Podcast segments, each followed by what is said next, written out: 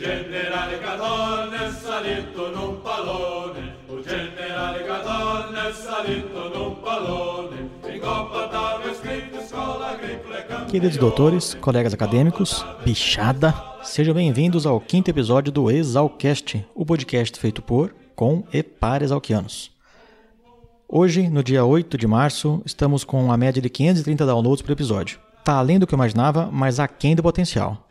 Tem muita gente por aí que ainda não conhece o Exalcast. Preciso da ajuda de todos vocês na divulgação. Enviem os links para todos os contatos, não só para grupo. Manda direto para o contato da pessoa. O episódio do Gilmar foi um baita sucesso, mas não tinha como não ser, né? Pena que não gravamos o nosso bate-papo da parte da manhã. E vocês viram que o tempo passa bem rapidinho quando a prosa é boa? Uma hora e vinte e cinco minutos, mais ou menos, tinha um episódio? Deu para escutar tranquilo, não deu? O convidado dessa vez é Antônio de Nair Piteri, o Doutor Guaçu, o apelido que ele carrega desde a infância e que acabou virando sobrenome. Eu encontrei o Guaçu nas minhas pesquisas e o resultado é que sinto que eu ganhei um novo grande amigo. A entrevista de hoje é a primeira que eu tive que refazer. Eu já perdi alguma desde que comecei a gravar. Fiz uma com o Prudência com Coleta Feliz, teve com a Canja, que também já foi refeita, só falta editar. Eu perdi também a entrevista que eu fiz com o pessoal do rugby, da primeira geração, e tá difícil marcar uma outra data porque é muita gente. Mas refazer não foi tão ruim porque me deu mais intimidade com o convidado e eu tive a chance de refazer algumas perguntas que não ficaram tão boas na primeira vez. A primeira que eu gravei com o Guaçu, eu usei o celular e o ambiente não estava bom, a acústica era um pouco ruim e isso deixou a qualidade do som bem baixa. Eu editei, fiz o máximo que eu pude para melhorar a qualidade do áudio, mas ainda assim ficou ruim. Na segunda gravação, que vocês vão ver agora, eu usei os microfones novos. A melhora do som é significativa. A prosa estava tão boa que eu não reparei que o assunto ia e voltava toda hora. Durante a edição, eu troquei os trechos de lugar para poder fazer uma linha temporal do que foi conversado. Caso vocês achem que não valeu a pena e que o ritmo não ficou tão bom, me avise que da próxima vez eu deixo solto. Na hora da edição eu não mudo de lugar e deixo como foi falado durante a conversa. Nos últimos dias eu fiz um monte de entrevista, tenho bastante material guardado e vamos ver se eu consigo soltar a próxima ainda esse mês. Por favor, continue mandando e-mails para exalcast.gmail.com. Exalcast escreve exalc, seguido por A ST, ou mandem uma mensagem para 67 99984 1119. Vocês podem acessar o canal pelo SoundCloud, no soundcloud.com, pelo Spotify, iTunes ou qualquer agregador de podcast da sua preferência. Basta buscar por Exalcast. Exalcast é Exalc, seguido de AST.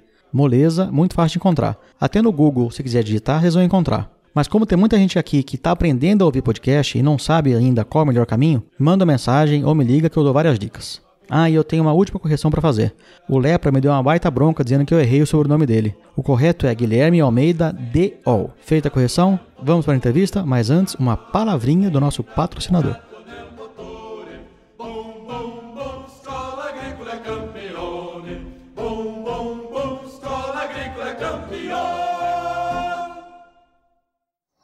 E aí galera, aqui é o Coiso, sou formado em 99, ex-morador da Pau Pique, moro em Cuiabá atualmente, colega aí do, do nosso amigo Dindim. Eu hoje eu sou proprietário de uma pequena indústria de carnes aqui em Cuiabá, a Bem Bom Espetos e Charcutaria. A gente produz espetos prontos para assar, linguiças e hambúrgueres gourmets. A gente atende todos os supermercados de Cuiabá, Big Lar, Comper, Extra, e a gente está aí num projeto de ampliação esse ano para atender todo o estado e no futuramente o Brasil todo com modelos de franquia. Quem quiser conhecer um pouco mais a nossa empresa, é, entre em contato comigo no 65 99985 6412. É, pode visitar o nosso Facebook, Indy Bem Bom, conhecer lá também no www.espetinhosbembom.com.br. Prazer falar com vocês, um grande abraço e vamos ouvir o, o podcast. E aqui é a Joana falando, a minha lindinha. Um abraço. Teste. Teste, estamos falando. Tudo bem? Tá? O que, que você achou da minha estrutura nova? Legal, hein? Muito bonita. Olha, parabéns, hein? Não, Daqui agora- a pouco você vai me convidar para falar no estúdio da Globo, pô. Não, agora eu tô ficando profissional, aos pouquinhos eu vou melhorando. Guaçu, vamos falar um pouquinho sobre a história do pequeno Antônio, que morava no interior de São Paulo? Vocês moravam onde antes de vir para Osasco? Então, você vê, me pergunto por que, que você foi estudar em Piracicaba, né? Fazer agronomia. Eu morava em Pindorama, num sítio lá de uns tios nossos de café, né? A família era grande? Não, Éramos dez irmãos só. Só 10. E eu era caçula dos dez. Uhum. Estava com 5, 6 anos de idade, quando a minha família resolveu migrar naquele período da guerra, né? Em que ano foi isso? 40, 41. Houve aquela crise, né? O Brasil não exportava mais, não tinha como importar. Produtos tradicionais, né? Café, algodão e tal. Não tinha mais mercado lá fora. A guerra, todos os esforços econômicos colocados em outras atividades. Né? Então nós tínhamos muita dificuldade. Meus pais eram colonos de café, meus irmãos.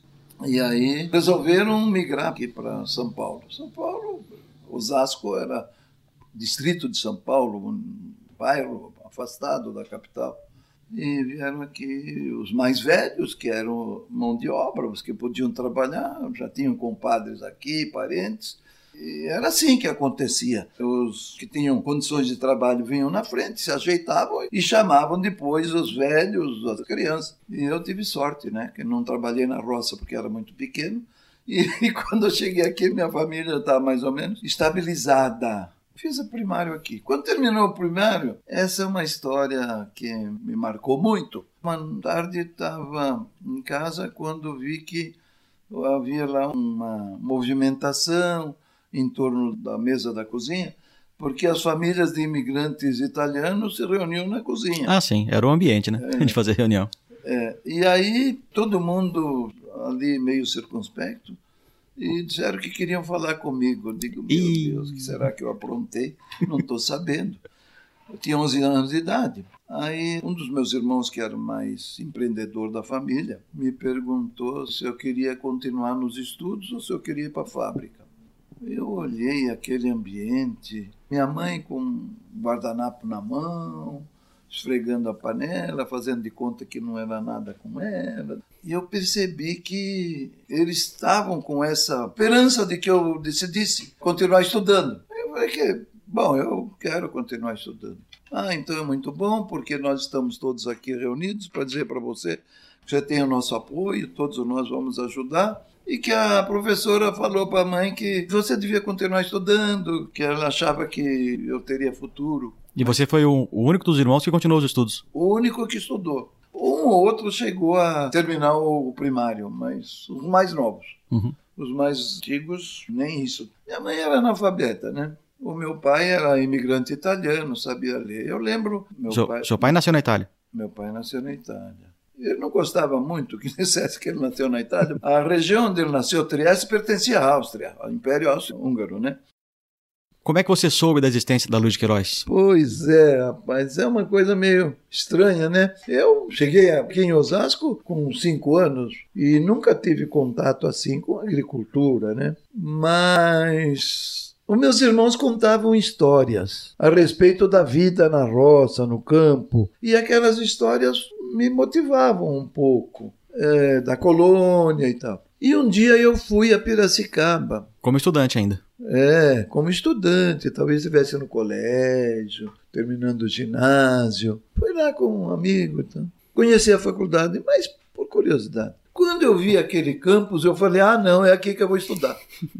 Aquele campus maravilhoso. Essa visita é fatal, né? É, é não é? Essa é Não, fatal. Não tem nada mais. Você sabe que hoje não sei como está, faz tanto tempo que eu não vou lá. Na festa do quinquênio que eu fui, quanto tempo faz? Esse ano faz 10 anos. 10 anos. Também aquela visita é rápida, né?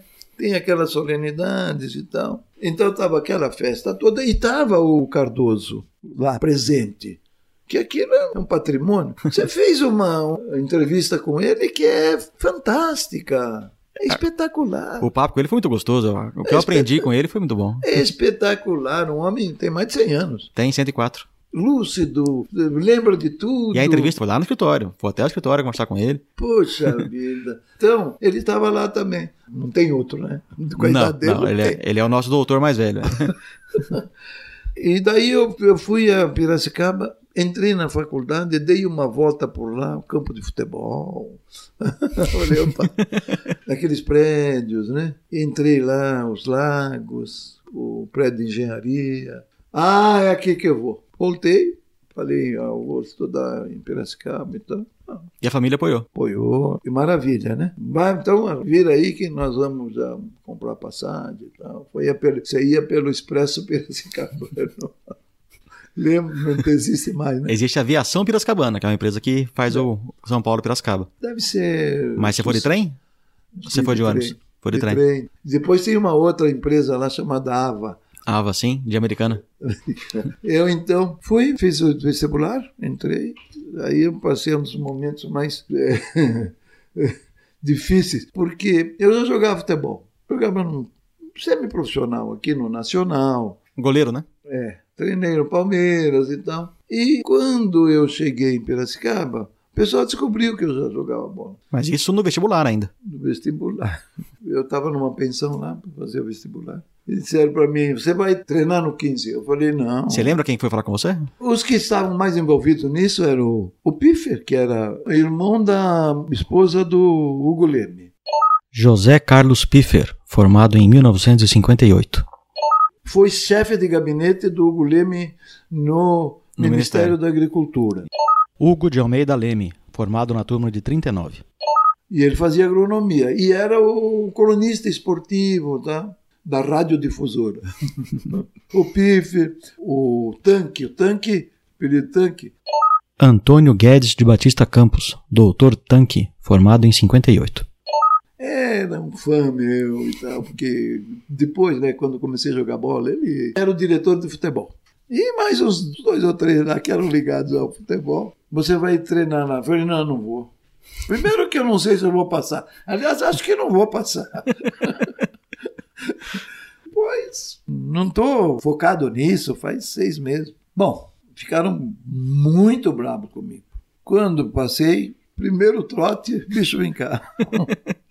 Amanhã você vai. Eu não quero, não posso. Chorei as mágoas, estou fora de tudo. Não, não, não. Você vai lá, bicho. Agora é ordem de veterano. Você vai se apresentar. E você careca? Careca, já estava careca. Você vai ter que ir lá. Eu fui, rapaz. Aquele panela de pressão lá do 15 era um estádio feio, rapaz. Aquele, aquela arquibancada lúgubre, eu olhava aquilo e digo, mas isso é muito sujo. Então eu falei, ixi, nossa, é hoje que eu vou pagar meus pecados. Aí me botaram dentro do vestiário, me deram roupa, me deram uniforme, eu entrei. Falei, agora tive vontade de sair correndo, viu? Eu não estava preparado. E não é que deu certo, mas eu não sabia que os veteranos tinham ido lá.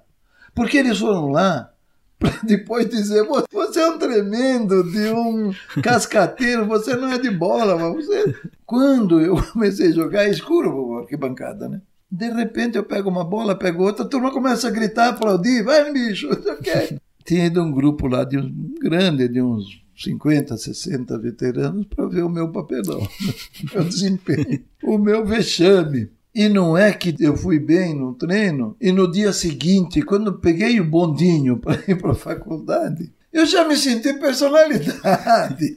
Eu me senti um personagem. Os caras olhavam, um mostrava para mim. Até um outro professor mais ligado ao 15 já começou a conversar comigo. Moral da história. Fiquei conhecido do dia para o outro. E por quanto tempo jogou no 15? Um ano, se tanto, um ano e meio, né? E jogou contra algum time muito grande, não? Eu fiz preliminar, né? Fiz preliminar do Santos e 15. E quantos gols o Pelé fez em você? Nenhum. Mas nunca fez um gol em mim. nunca fez um gol. O esquadrão do Santos, aquilo me emocionou um pouco, porque eu, jovem ainda, eu gostava de futebol. Gilmar, Carlos Alberto, Pelé, Zito.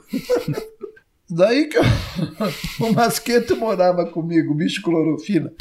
José Carlos Masquieto, doutor Clorofila, colega acadêmico do Iguaçu, formado em 59. Ele morava comigo na Maloca e a família dele é de Capivari. E ele chegou para mim e falou: Ô Piteri, você vai jogar lá no, no meu time. Eu quis jogar no seu time, mano, quando eu saí do 15, né? Que time? Capivariano. Eu digo, nossa, existe isso. Aí eu disse, mas o Masqueto, eu não tenho tempo, eu tô aqui. Não, não, não tem problema não, você vai domingo, joga, quando você quer ganhar? Eu digo, "Eu não- Te dá um dinheiro lá. Eu sei que não sei se era muito ou era pouco, eu só sei que dava para as minhas despesas. E, e era muito importante para mim, porque a minha família lutava com muita dificuldade para mim. Mas você não treinava, você só ia lá e jogava e voltava para casa. Jogava, ia, só no fim de semana.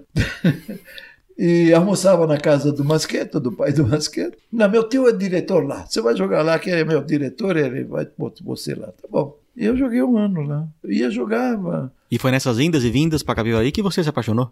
Ah, é. Aí encontrei a loira. A loira sentada, eu falei, poxa, a loira é bonita. Hein? O trem foi esvaziando, chegando perto, como quem não quer nada. E levamos um papo. E foi por aí que ela ia de manhã no trem da Sorocabana, que ia de Piracicaba a Capivari. E a gente ia de manhã e encontrava com ela. E voltava à noite, tinha poucos horários, né? E voltava às sete horas da noite, tá? jogava, vinha embora. Encontrava com ela de novo. Aí começou. Ela falou para mim: a minha família é aqui de Capivari. Eu moro lá, em Piracicaba mas eu tenho que, todo fim de semana venho aqui para ver a minha família e tal. Começou um relacionamento muito bom. Daí foi. A maloca era na 15 de novembro. E subia, me deixava na maloca, seguia a viagem. E começou um relacionamento. De repente ela sumiu. Sumiu e nunca mais vi. Falei, ela mudou de horário, enjoou de mim, eu não quer nada e tal. Mas enfim, fiquei apaixonado. Essa e ficava ali na varanda, olhando para ver se ela descia ou subia a rua. E não sumiu nunca mais, desapareceu. Eu escrevi um capítulo no livro. Como era o nome dela mesmo? Não lembrava o nome dela. Virou uma personagem do livro, a loira. Nunca mais vi. Como é que você foi parar lá na Maloca? Eu fui um dos fundadores da Maloca éramos três ou quatro, e não era só de, de agronomia, não. Estava lá eu, o Masqueto, eu e o Silvio, que éramos da Luiz Queiroz. Silvio de Azevedo Nóbrega, formado em 58. E tinha três companheiros da odontologia. Depois veio o Zeca também, da agronomia, depois o bichinho, o urso. O José Paulo Stupiello é da turma de 61. Já o Dr. Urso, eu não consegui confirmar se era o Agnello Ari Saghese, da turma de 63, ou Silvio Mário Coppi Silva, da turma de 64. O ursinho era um desastrado. Ele pegava uma xícara de café, a xícara caía, ele ficava só com. Ele era um fenômeno, sim. Um dia veio gente visitar, os pais vieram visitar lá a, a maloca. A turma, o, ursinho, você não me apronta hoje que nós vamos te matar, hein? e não é que ele foi puxar toalha, tudo, tudo. E quem frequentava muito a maloca nesse tempo era um cara que jogava no 15, o Chichico, centroavante, que era um cara famoso naquela época. Naquela época tinha no 15 tinha o Catão, Chichico, Idiarte, Salvador, Guerra, um monte de jogadores famosos, Canarinho. Tinha muita festa na maloca? A maloca era festeira. Tinha no fundo um cômodo lá, separado. Tinha um japonês que morava lá, Tonan. Tonan Kudo, da turma de 57. Ele morava lá e ele não misturava, não, não se misturava. Saía, ninguém via a hora que ele saía, voltava, ninguém a hora que ele voltava. Eu me lembro de uma festa. Lá tinha um professor nessa época chamado Carneiro, famoso, não sei se tem fama até hoje. O Carneiro, ele era muito exigente. Você sabe que você podia levar uma dependência, né? Ninguém passava em matemática. Dois, três anos e tal. E ele exigia que a turma fosse para assistir a aula dele de gravata, que não era adequado, né? Então o cara pendurava uma gravata lá e tal, mas se não tivesse uma gravata pendurada, ele não deixava entrar na classe. Era um velho é, muito sistemático. É, sistemático. Bom, terminar o curso na faculdade, lá na Luiz de Queiroz, era uma glória, mas passar em matemática era um fenômeno. o Boa Noite me falava o seguinte: ele ficou em matemática e tal. Eu digo, boa noite, você não estudava nada? Por que você não passava em matemática? Quem quer eu, eu só me formei, sabe por quê? Porque o Carneiro pediu aposentadoria, senão eu estava lá até hoje. Luiz Alberto Moreira Ferreira, o doutor Boa Noite, formado em 61. Tem um, na frente do, na frente do prédio de engenharia, tem um, um fio de telefone assim em cima do lago. Ali era um festival de gravatas, tinha 200, 300 gravatas pendurando. O cara passava em matemática, ia lá, olhava o nome dele, tava, saía correndo, pulava no lago e depois pendurava. E os alunos que sabiam matemática deitavam e rolavam, né?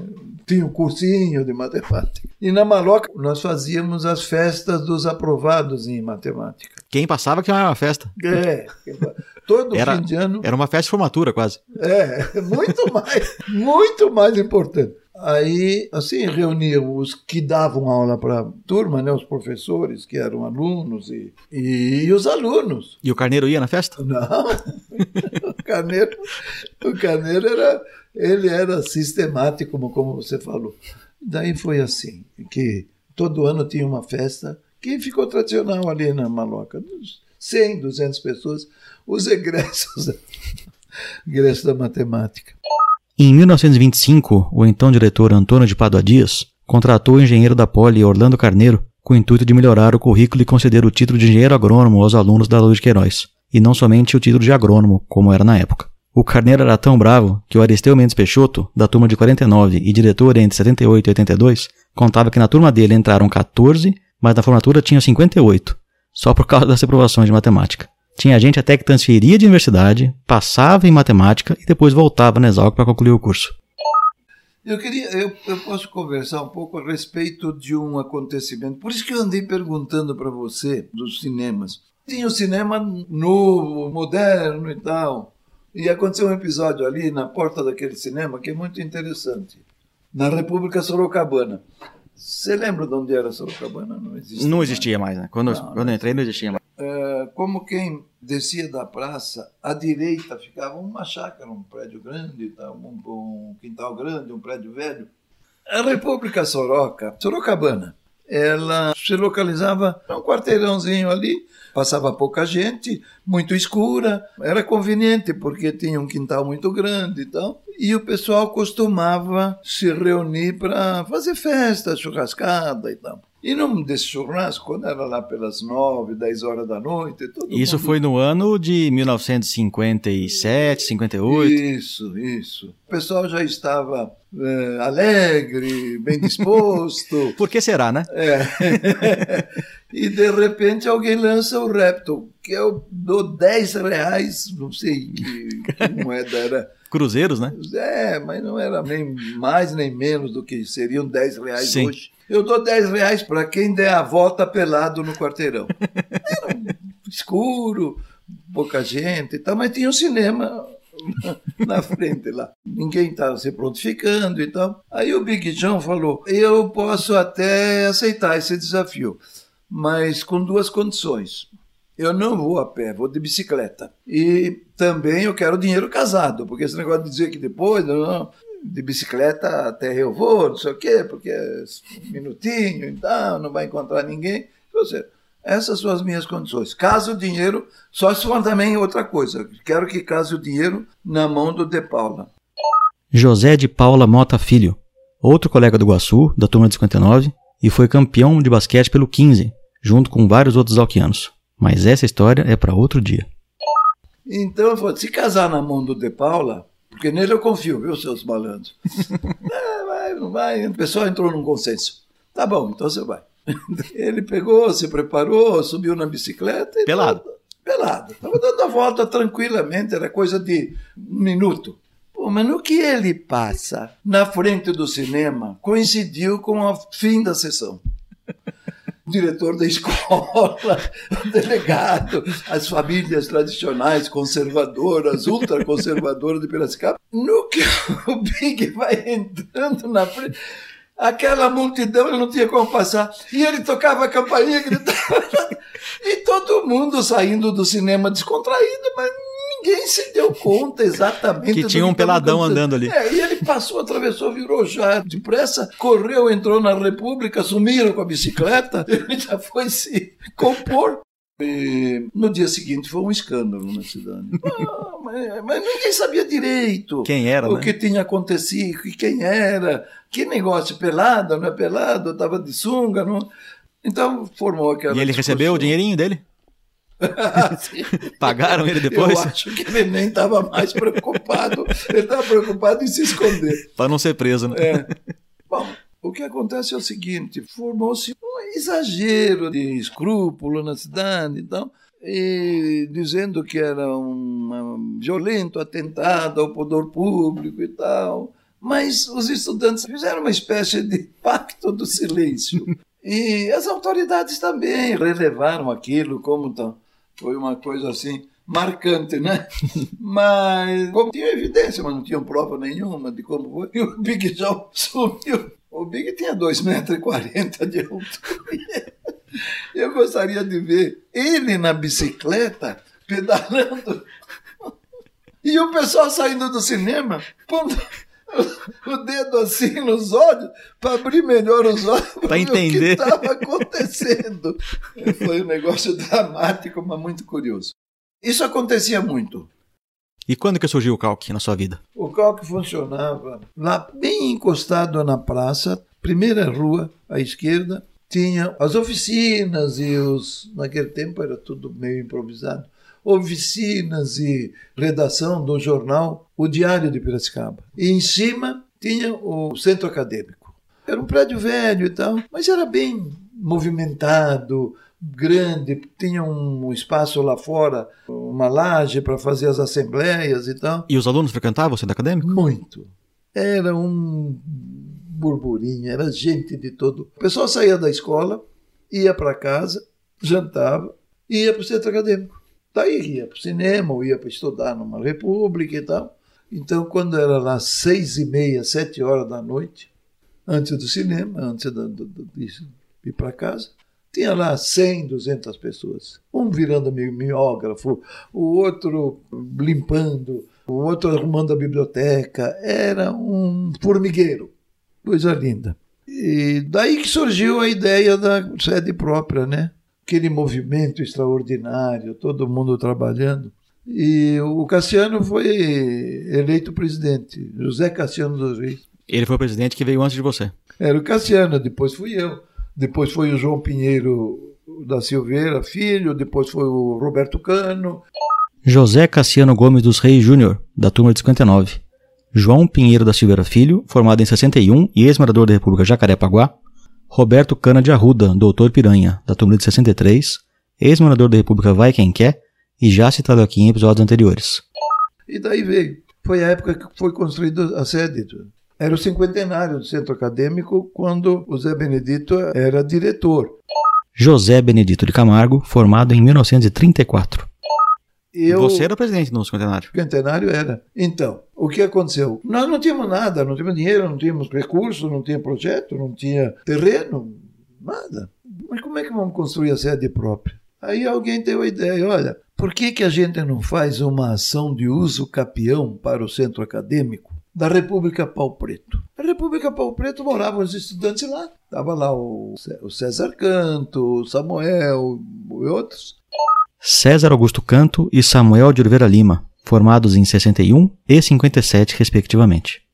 E não tinha dono, ninguém se apresentava, ninguém sabia quem era o proprietário, um imóvel antigo e tal. De vez em quando aparecia uma senhora lá que vinha buscar o aluguel. Eles se cotizavam, viu quanto, perguntavam quanto era o aluguel, ela falavam, davam dinheiro. Depois de dois meses aparecia de novo. Até que um dia ela desapareceu. Nunca mais chegou lá. Aí os caras falaram, alguém lá teve a ideia. Vamos fazer lá no Pau Preto? E os moradores acharam uma boa ideia? Não. Os estudantes não, aqui ninguém mexe, isso aqui é nosso. Mas aí, depois de muita conversa, o, Cassiano conversou com as lideranças lá do Pau Preto e disseram: olha, vocês ficam aí, não tem problema nenhum, mas daqui para frente não entra mais ninguém. E está estancado o processo. Apareceu lá um advogado, não sei quem descobriu aquele advogado, um velhinho chamado Dr. Jacó Dio Neto. Era briguento, um guerreiro, de mal com o mundo. E chegou lá e falou: Eu faço esse uso capião. E garanto que vocês vão ganhar. Mas só que tem uma coisa: o pessoal que mora lá tem que dizer que está lá porque vocês da diretoria é que designaram, cederam um lugar para ele. Aí eu faço o vínculo da propriedade com o centro acadêmico. Uhum. E no fim conseguimos. O Jacó Dil Neto, ele fez o uso campeão rapidinho, ninguém reclamou. Dizem que era uma propriedade, uns tempos atrás, de operários, que foi extinta e tal. Então nós já tínhamos o terreno, tínhamos o apoio do Zé Benedito, que era o diretor. O Zé Benedito ofereceu uma área para nós fazermos a sede lá no campus e nós achamos inadequado. O centro acadêmico tem que ficar fora para ter sua Independência, né? independência, liberdade, autonomia e tal. Aí é, precisava fazer, é, levantar recursos. Zé Benedito era o companheiro nosso. De repente, o Cassiano fez um contato com José Salvador Giulianelli, que depois foi deputado comigo na Assembleia de São Paulo. Ele era presidente e diretor de um departamento do Ministério da Educação chamado CASES. Campanha de Assistência Estudante. O Giulianelli já tinha intenção política e tal, então fez amizade conosco e disse: vamos trazer o ministro aqui. Ministro Clóvis Salgado, da Educação. Tinha sido vice-governador do Juscelino. O Juscelino era o presidente. Vamos trazer o Clóvis Salgado aqui, o Giulianelli falou. Que ele vai ficar contente e tal, mas precisa fazer uma boa manifestação. Não é que, como era o cinquentenário já, eu era o presidente, eh, ele foi condecorado lá com a medalha do cinquentenário e o diploma. Aí, quem vai custear essa despesa? Eu vou falar com o Dabronzo, comendador Humberto Dabronzo, que era uma potência econômica, era o dono da Tatuzinho. e o Dabronzo, então tá bom, pode marcar aí, ver o que precisa, eu, eu vou receber o ministro. Aí foi dar um bruta banquete lá, o ministro ficou contente e tal, e falou para o Julianelli, ajuda essa moçada e falou para o pessoal lá, para os políticos, para a turma e tal, disse, olha, o professor Janelli é meu assessor e tal. Daí começou um vínculo com assim, apoio, de apoio, principalmente o Zé Benedito ajudou bastante. Daí, mas e o que, que nós vamos fazer? O Zé Benedito mandou fazer projeto, botou uns operários lá para dar um início, e aí falou assim, quem podia ajudar muito é o comendador Mário Dedini, Mário Dedini era um proprietário daquele império né, metalúrgica e tal. Ele pode dar ferragem para o prédio. Aí fomos um domingo de manhã na casa do Dedini. Ele nos recebeu, aquela pompa italiana, sabe? Ele era um daqueles cidadãos de Plutarco. Foi o Zé Benedito, que era o diretor, foi Giulianelli, em nome do ministro, pedi para ele nos ajudar. E você foi junto? Eu junto, a diretoria do centro e tal. Ele chegou lá e falou assim: só podia dar pelo menos uma metade da ferragem? Ele falou: por que não posso dar tudo? Porque aí eu pensei comigo mesmo, nunca comentei com ninguém. Ele deve ter ficado um pouco enciumado, porque o da Bronzo, que é os dois grandes magnatas lá da região, o da Bronzo recebeu o ministro, ele falou: os caras vão pedir um pouco de ferro para dar bronze, eu perco protagonismo nisso. Aí foi que começou a construção. E o Dedini bancou boa parte da, da obra? Todo, tudo. 100% minha... da obra? Não, da obra não. Sim. Do, da parte mais ferro e tal. O José Benedito botou funcionários, né? Enfim, pessoas para nos ajudar lá. E nessa época que teve aquele baile que veio o Juscelino? Não, o Juscelino veio no Centro Acadêmico Velho, na sede velha. Na formatura de 58. Juscelino era uma figura carismática, né? Muito simpático, muito cheio de vida. Jovial, né? Jovial. E brincalhão. João Pacheco Chaves, que fez o meio de campo. João Pacheco Chaves, da turma de 36 e colega acadêmico do Dr. Cardoso, nosso primeiro convidado.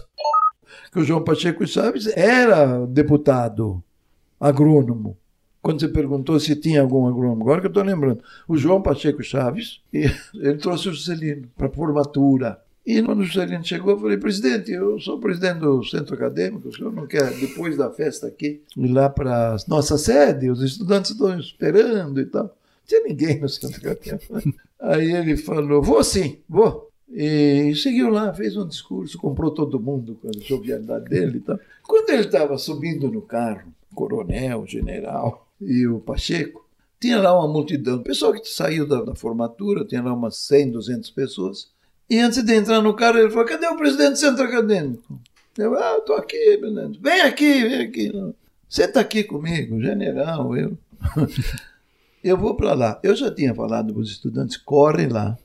Prepara a casa. Prepara, arruma gente. Sempre umas meninas tinha, porque era dia de bailinho e tal, né?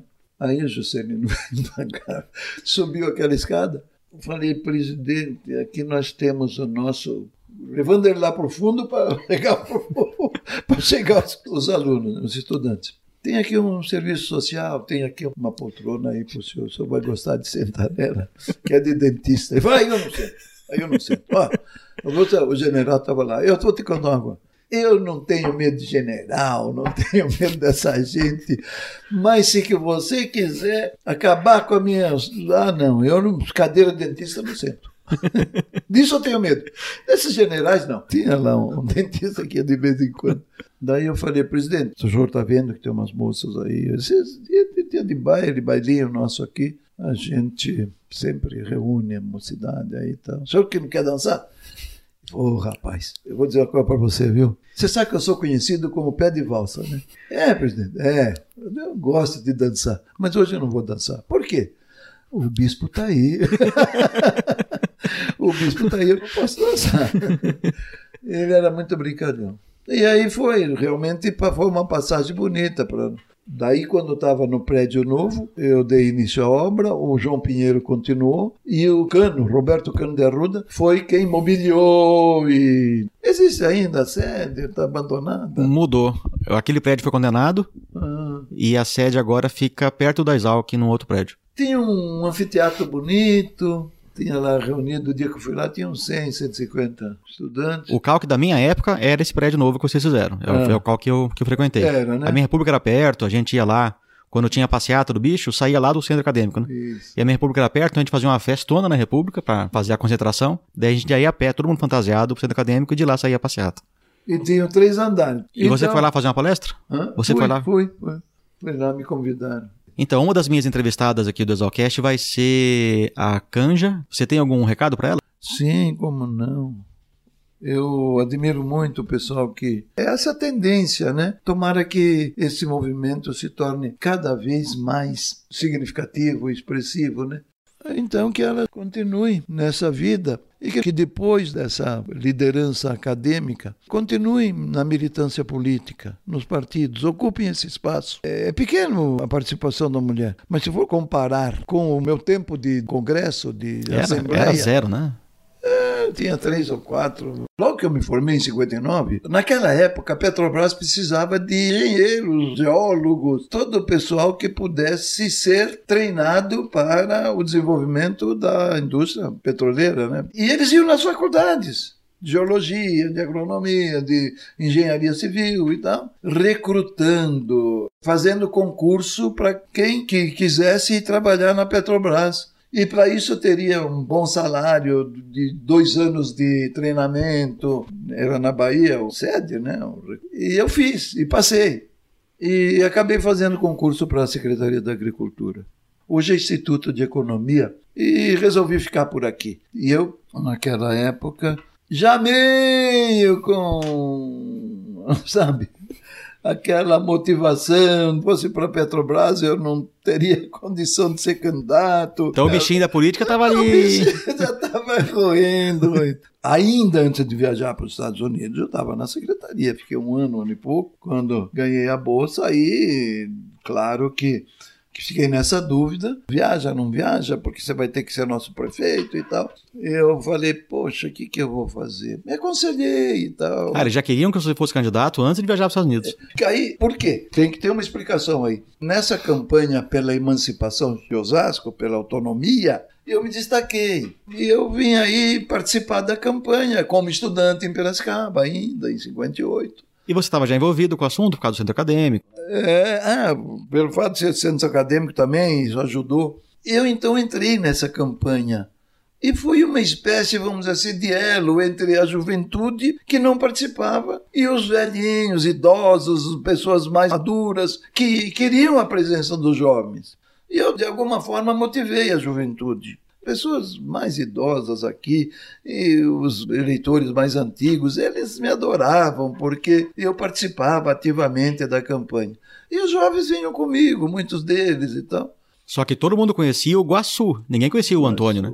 Ah, ninguém conhecia, né? era Guaçu. considero três fatores. O fato de ter sido presidente do centro acadêmico, de ter estudado a Luiz Queiroz e ganhado uma bolsa para o exterior, E o fato de eu ter participado na campanha pela emancipação, eu já tinha uma presença política. Isso em 60, porque até de 58 até 62 decorreu um bom tempo. E quando eu estava para embarcar para os Estados Unidos, será que deve ficar para esperar aí que está no Supremo o assunto para ser resolvido? Surgiu esse problema. Aí já começou essa movimentação.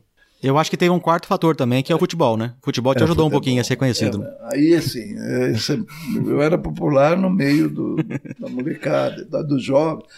Naquele tempo, o futebol de várzea era muito importante na vida da comunidade. Sim. Tinha campeonatos, ó. na televisão passava jogos. Todo bairro tinha dois ou três campos de futebol, mas era muito bem organizado. Então, o futebol também me deu uma visibilidade. Aí, de repente, veio um cara que disse o seguinte: você tem muito tempo para ser prefeito e pouco tempo para se preparar para ser prefeito. Vai embora e volta depois. Um ótimo conselho, né? E você sabe o que aconteceu? E aí já estava formando os caras que me xingavam, me agrediam, porque eu era um potencial candidato. E teve sete candidatos naquela ocasião, de 62. Foi uma eleição temporânea, fora de época, porque o assunto foi decidido No Supremo, né? no Aí eu- todo mundo me elogiava na campanha. Mas eu estou aqui de candidato porque o Guaçu não está. Porque se ele tivesse, ele estaria aqui no meu lugar, seria meu candidato. Fizeram a minha campanha, fizeram a minha campanha, né? E aí eu voltei já praticamente nessa época como candidato.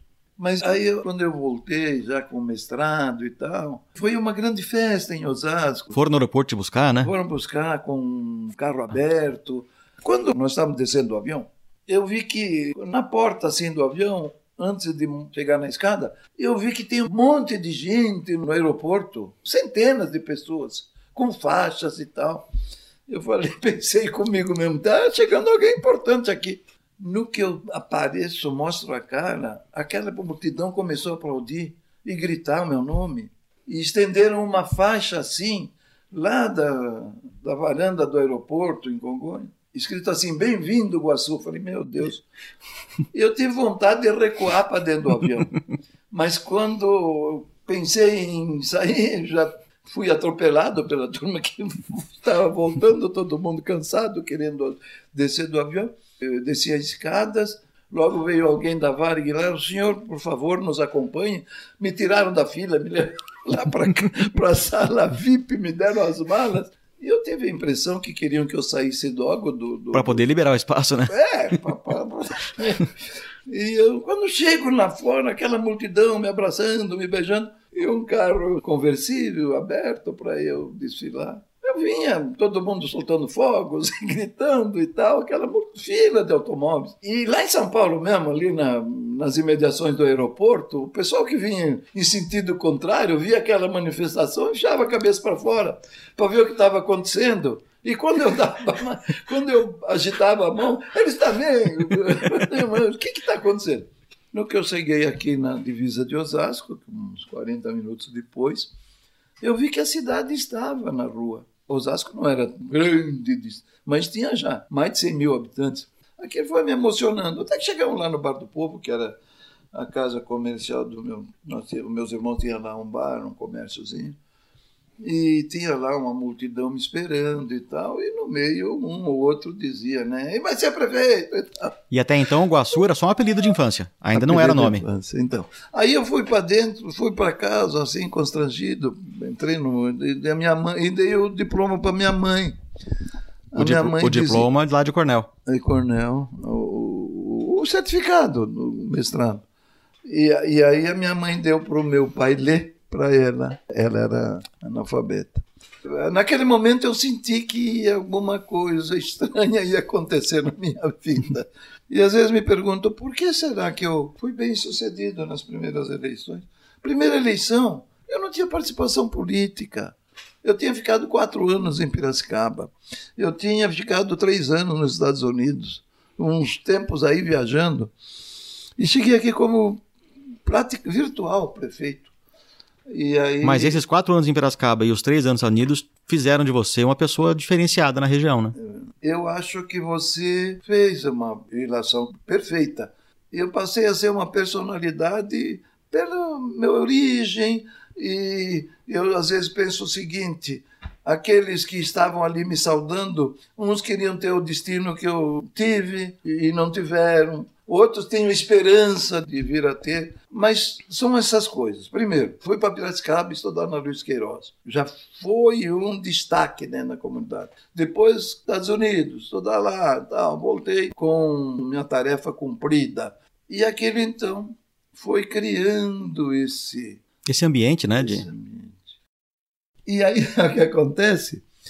Houve uma eleição para governador, mas não para todos os governadores, para 11 estados. E o Juscelino elegeu dois governadores dos 11, mas os dois governadores que tinham força. Elegeu Israel lá em Minas Gerais e elegeu Negrão de Lima aqui no Rio de Janeiro.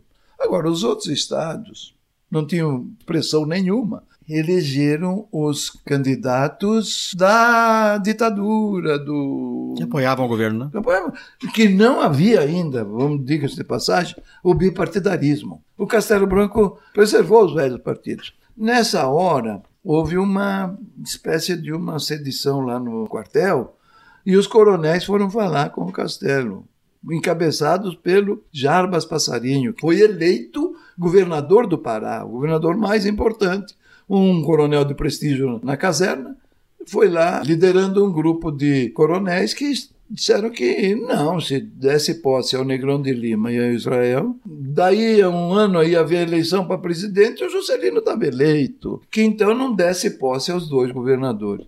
Aí o Castelo falou, calma lá um pouco, peraí, o que, é que vocês querem? Que eu dê posse para nove e não dê posse para dois.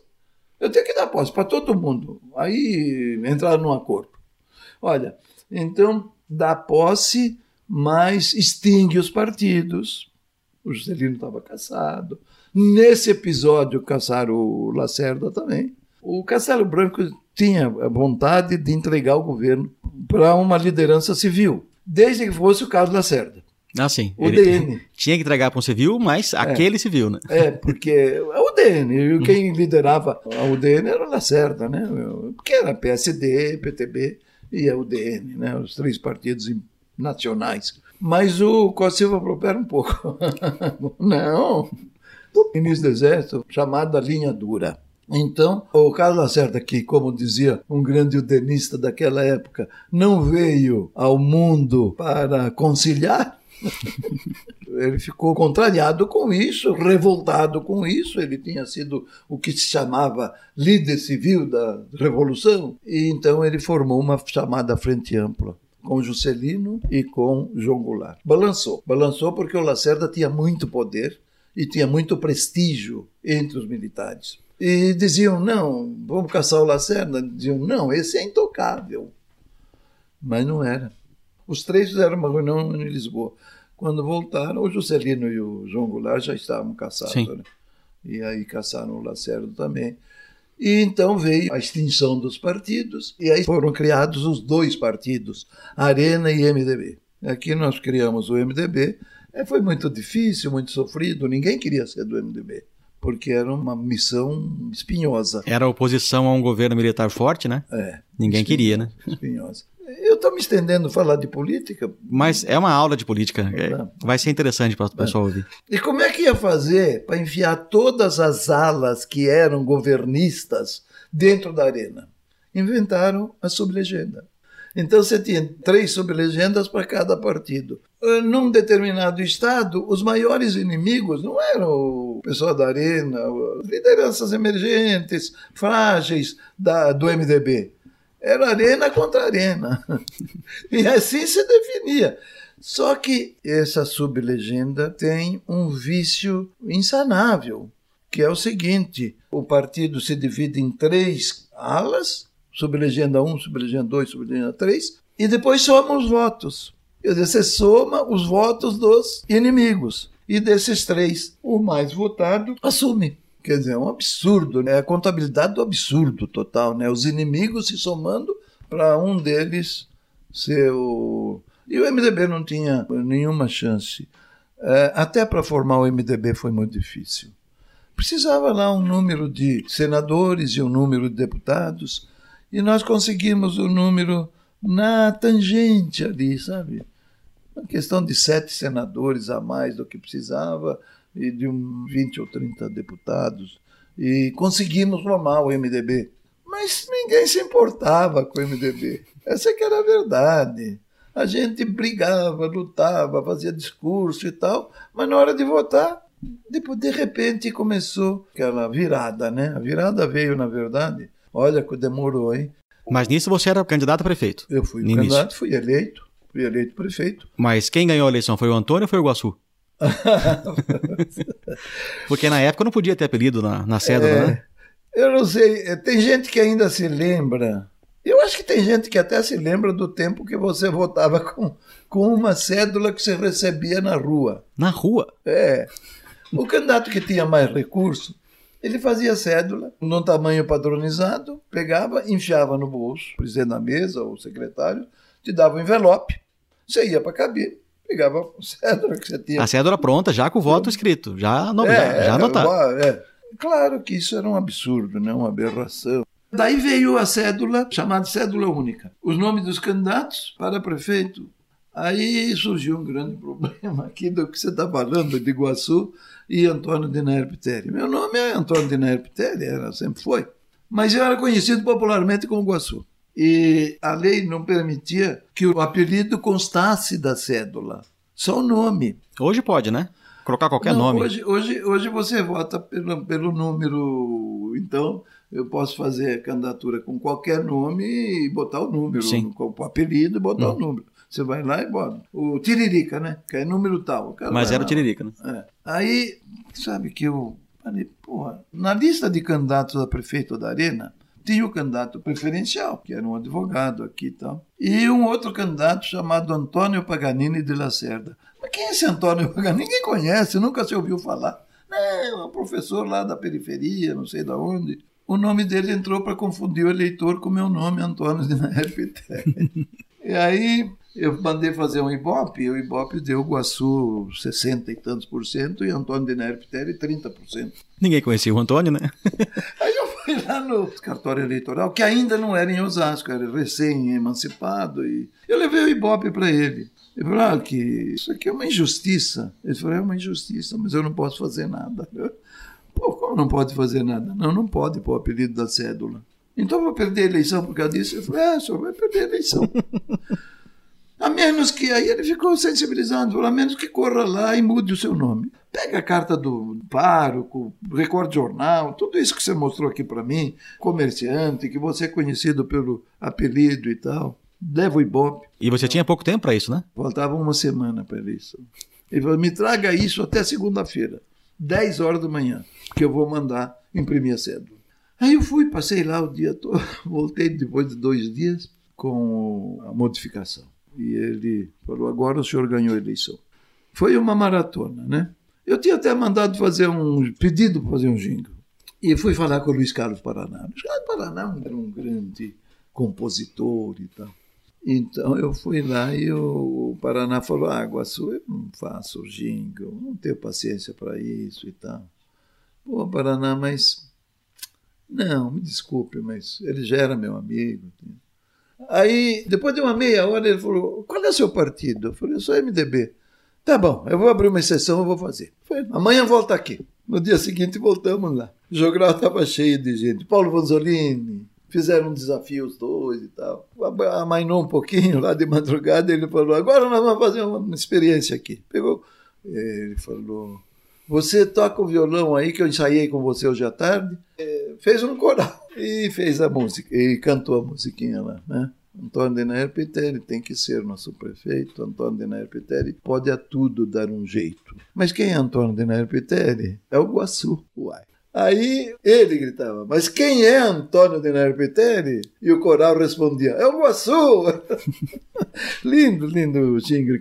Então eu já fui candidato com o nome Guaçu. Antônio Guaçu de Nair Piteri.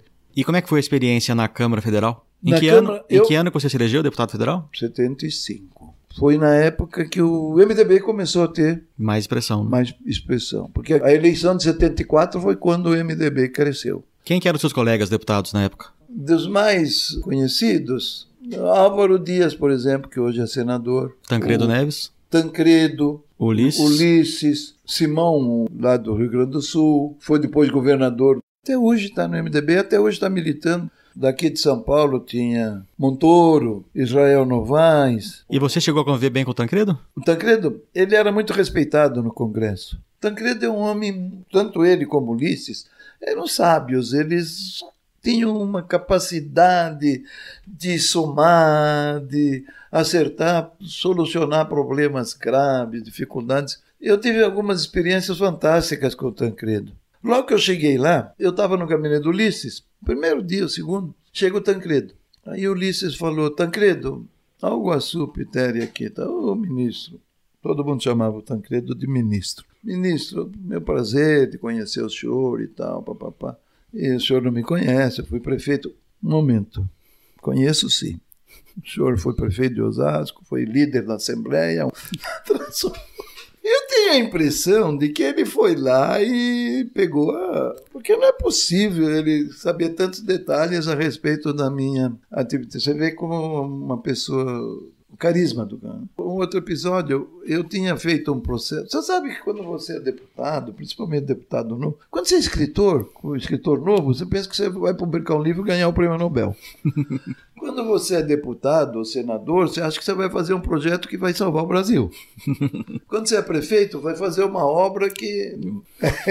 e eu fui com o sonho de vincular até 3% da arrecadação a projetos, tecnologia e inovação. 3%, no mínimo. E o processo foi aprovado na Comissão de Justiça, mas foi para a Comissão de Mérito que o presidente era o Tancredo. E não saía o projeto. Eu falei, eu vou falar com o ministro. Cheguei lá, um, mais ou menos meio-dia, falei, ministro, é o seguinte, eu entrei com o projeto aí, está aqui na comissão, o senhor podia agilizar para mim e tal, quer conversar um pouco sobre isso? Ele falou, não, eu sei, eu li, mas eu não vou botar em votação. Foi um choque para mim, né? Mas eu, o colega já almoçou? Eu digo, não. Então vem almoçar comigo? Vou. E no almoço ele deu algumas informações. Falou, olha, essa questão de vincular recurso é muito complicada. Porque eu sou de acordo com o que você está propondo. Acho que é uma boa proposta. Eu não sou contra. Mas daqui a pouco você não tem nenhuma condição de fazer critérios para distribuir os recursos, porque está tudo vinculado, é tanto para saúde, tanto para educação, tanto para habitação. Então eu prefiro que as coisas fiquem um pouco mais elásticas porque as coisas também mudam. Hoje o que nós precisamos mais é investir em ciência, tecnologia e inovação amanhã pode ser que seja outra prioridade e tal. E me deu uma aula. Eu falei, tá bom, ministro, eu, eu fico muito feliz, porque pelo menos já sei que o meu projeto não foi engavetado irresponsavelmente. Vale mais um não bem explicado, sincero, do que um sim demagógico. Isso é que mata. As relações políticas são muito prejudicadas por isso. E depois de formado, você continuou com contato com os companheiros da República? Manteve uma relação? Ninguém mais do que eu teria interesse em estar bem com o pessoal uhum. e junto e fazendo um movimento junto, mas eu sinceramente não tive o contato que gostaria de ter tido. Né? Uma das ideias do Exalcast é reaproximar as pessoas, fazer com que os mais velhos conheçam os mais novos, o pessoal da mesma turma se escute depois, né? E relembre as histórias, então... Esse teu trabalho é meritório. É muito bom. Olha, eu não estaria aqui falando há três horas. É claro que eu sei que ninguém vai ouvir essa, essa entrevista de três horas, porque ninguém tem tempo para. Mas eu, nesse, nesse caso, eu sou o sortudo, porque eu escutei as três horas. Então, é. então você tem esse trabalho, me telefona, o Guaçu, o Guaçu, como é que eu faço? Tal, tô, você fica, sua sede é em Ribeirão? Campo Grande. Campo Grande, mais longe ainda. Meu Deus. E você vem para cá e dá esse, esse equipamento moderníssimo, seu equipamento aqui. Você hoje, viu? É, não é para qualquer um, não. Eu lembro o dia que eu tava pesquisando quem que eu ia entrevistar, com quem que eu ia conversar, eu tava vendo os presidentes do centro acadêmico, vi o seu nome, aí pesquisei, vi que você teve uma, uma carreira política interessante, aí pensei, vou ligar pro Guaçu, né? É. Aí liguei pra você aquele dia, que você foi meio receoso, né? Quem que é esse cara me ligando, né? É, eu, eu- Quem que é esse garoto me ligando, querendo que eu entre na internet pra fazer uma entrevista? E daí você falou, não, fala com meu filho, vê com ele. Ele, É. ele que sabe fazer isso. Aí papo vai, papo vem. No final eu desliguei o telefone super feliz, né? Você falou, não, Dindim, vem aqui em casa, vem aqui em casa, conversa comigo aqui em casa. Daí, pena que a gente. Pena não, né? Tem o lado bom. Da gente ter perdido a primeira gravação, que eu voltei aqui, tô de aqui de novo. Então eu, eu só tive a ganhar. Esse ano você tem quinquênio, certo? 60 anos de eu já formato. me, pro- me comprometi com você que eu vou. Exatamente. Barbaridade. Eu faço 20 anos, você faz 60.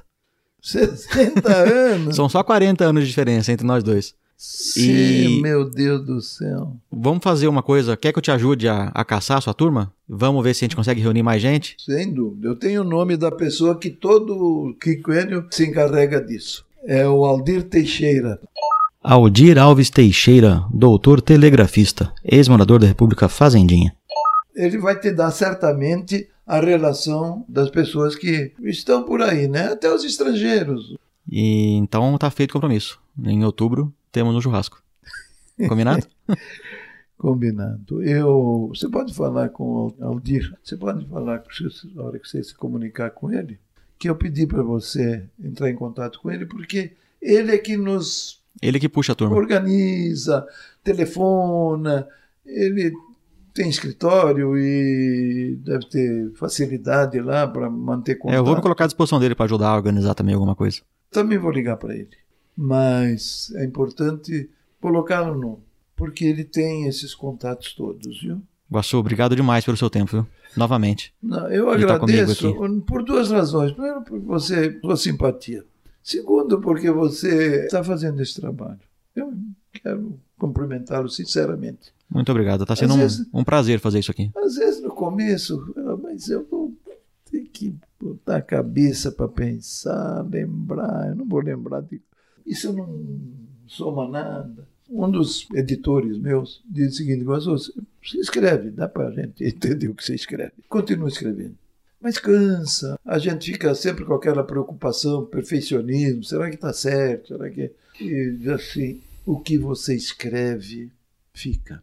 Tudo o resto vai passar. Você fala aqui agora, daqui a pouco Passou, né? passou. Então você está fazendo um trabalho de resgate, de uma história.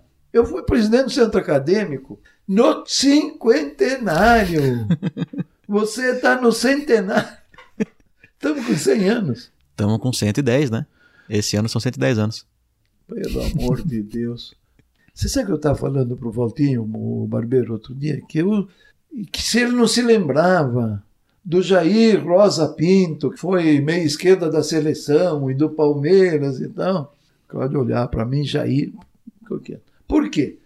Porque dizem que a- o, o Bolsonaro falou por aí, ele tem o nome de Jair em homenagem a esse jogador de futebol. Era um belo jogador. Aí eu, eu perguntei para o barbeiro, ele falou, não, não lembro. Pô, mas como você não lembra? Não é possível. Ele falou, que ano foi isso? Eu falei, bom, nos anos, na Copa de 50 ele jogou. Eu disse, bom, eu não tinha nascido. Aí que eu me toquei. Ah, não, isso não está certo. o Cláudio deu muita risada, viu? Parabéns a você, viu? E agora vamos estar sempre juntos. Vamos. Quando é outubro, né? Outubro. A festa do nossa festa. Vamos fazer, vamos fazer um encontro lá. Dessa vez eu revi alguns. Fica meio desanimado porque você olha para a cara do sujeito Quem que é esse revela- velhinho aí? É, te revela uma realidade que o espelho não revela. Uhum. Não sei se é porque todo dia você olha. E não sente envelhecer, né? Meu Deus, eu digo, mas quem é esse velho? E depois vem aquela outra homenagem, né? Fulano morreu, fulano está bem doente e tal. Isso vai mexendo muito com a gente. Mas eu acho que faz parte do processo, né? É, tem Passar que, por isso. né? Tem que encarar, né? É, acho que faz parte do processo passar por isso e, e reencontrar as pessoas e lembrar de quem se foi. Acho que isso, no, no final, mais soma do que prejudica. Verdade. Tem que sobreviver, a vida continua, né? A vida continua. Muito bem. Paciência. Obrigado. Eu que agradeço. É.